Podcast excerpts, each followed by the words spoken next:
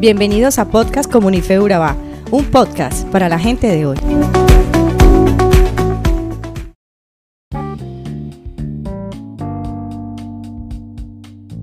El episodio de hoy está inspirado en Éxodo 27 y 28.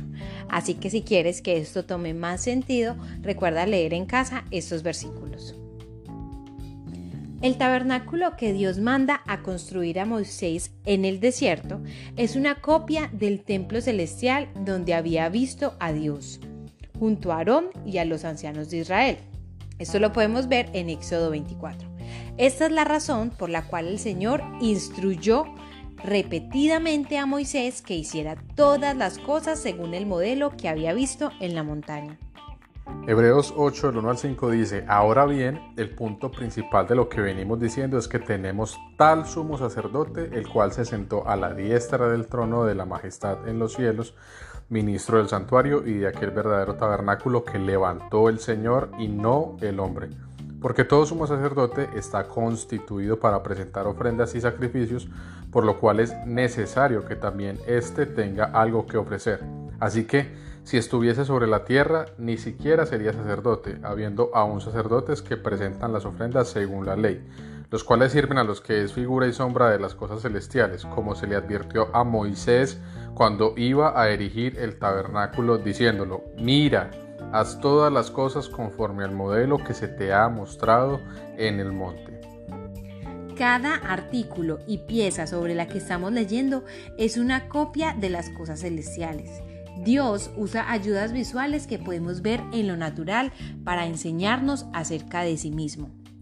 Es por eso que Él los hizo varón y hembra, y luego reveló a Israel que Él era su esposo, que Jesús es nuestro esposo que regresa por su novia. Sabemos de novios y novias, esposos y esposas. Estas son cosas que hemos experimentado y que podemos entender. Cuando el Señor nos dice que Él es nuestro esposo, podemos comenzar a captar la profundidad de su amor y de su compromiso hacia nosotros. Es por eso que diseñó semillas y campos y árboles y familias con padres e hijos y luego se reveló como nuestro Padre y nosotros como sus hijos. Es por eso que casi todas las parábolas de Jesús comienzan diciendo, el reino de los cielos es como, y luego continúa con una historia sobre padres e hijos, o terratenientes y sirvientes, o semillas y campos. El tabernáculo en el desierto es lo mismo, una estructura que este mundo natural muestra y cuyo patrón y función da testimonio de las verdades celestiales. Hechos 7:44 dice, tuvieron nuestros padres el tabernáculo del testimonio en el desierto, como había ordenado Dios cuando dijo a Moisés que lo hiciese conforme al modelo que había visto. Ahora bien, el Señor no necesitaba el tabernáculo para guiar a Israel por el desierto.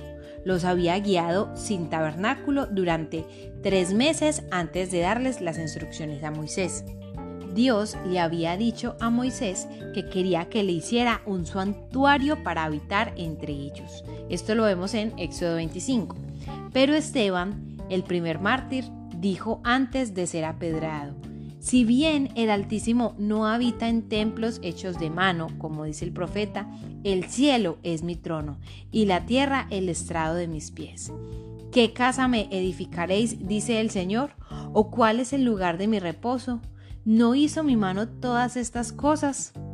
Esto lo encontramos en Hechos 7 del, capítulo 48 al 50. Y Esteban no se equivoca, pero tampoco Dios en lo que le dijo a Moisés. Dios le dio a Israel el tabernáculo para enseñarles también a nosotros cómo es que el Dios omnipresente, que es más grande que este universo natural, puede habitar con el hombre. Así que no está limitado a los templos como algunas religiones piensan de sus ídolos.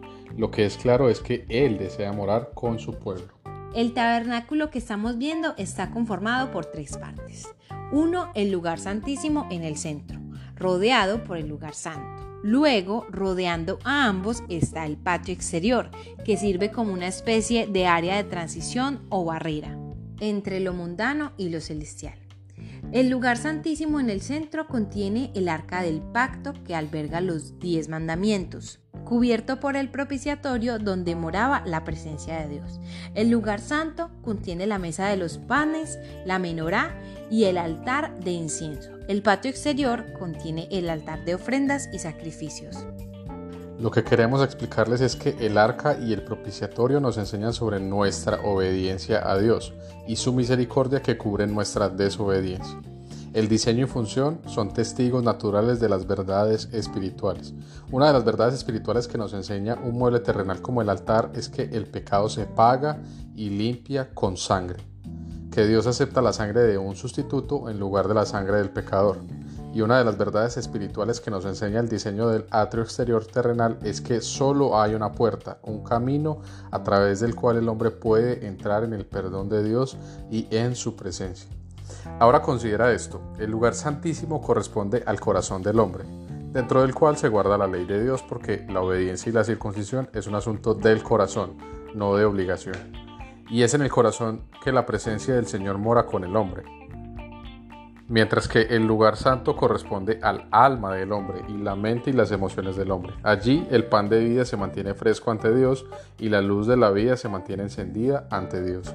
Qué cuadro tan poderoso de la palabra de Dios cuando nos dice que es nuestro pan y luz, mantenida continuamente renovada en nuestras mentes mañana y noche para que su actividad viva e influencia en nuestros corazones y mentes no se detenga. Porque también sabemos que es de la mente que la oración asciende continuamente ante Dios como el humo del incienso. El atrio exterior corresponde entonces al cuerpo, y es nuestro cuerpo el que interactúa con el mundo. En el atrio exterior estaba el altar que hacía sacrificios por el pecado, que había que ofrecer continuamente porque la sangre de los toros y la de los machos cabríos nunca podía quitar el pecado, solo podía cubrirlo. Solo nuestro sumo sacerdote puede hacer expiación por nuestros pecados, y lo hizo de una vez y por todas, simbolizado por el día de la expiación, donde el sumo sacerdote solo podía entrar al lugar santísimo una vez al año con la sangre de la expiación. Hay una razón por la cual modificar ese procedimiento era castigado con la muerte. A través de esto, Dios le estaba enseñando a Israel acerca del Salvador que vendría. El tabernáculo mismo es una profecía de Jesús, pero el tabernáculo no solo profetiza de Jesús, sino que Él es el tabernáculo, porque Él es Emanuel, Dios con nosotros. Pero no vi en ella templo porque el Señor Dios Todopoderoso y el Cordero son su templo. Apocalipsis 21-22. Hay muchas realidades proféticas y verdades celestiales reveladas por el diseño y la función del tabernáculo terrenal. Te animo a continuar leyendo y estudiando este libro para que Dios pueda enseñarte mucho más sobre él y los planes que tiene para tu vida. Señor, te damos gracias por este tiempo devocional porque podemos entender que en cada parte de la Biblia siempre estás buscando atrapar y atraer nuestro corazón, que has pensado en cada detalle para poder que entendamos cuál es tu voluntad buena, agradable y perfecta para nuestras vidas. Te damos honra a ti Dios y pedimos Señor que tú seas aumentando esa llama y ese deseo por buscar más de tu presencia y entender más de tu palabra para conocerte a ti y disfrutar de lo que tú has preparado para nuestras vidas. En el nombre de Jesús, amén.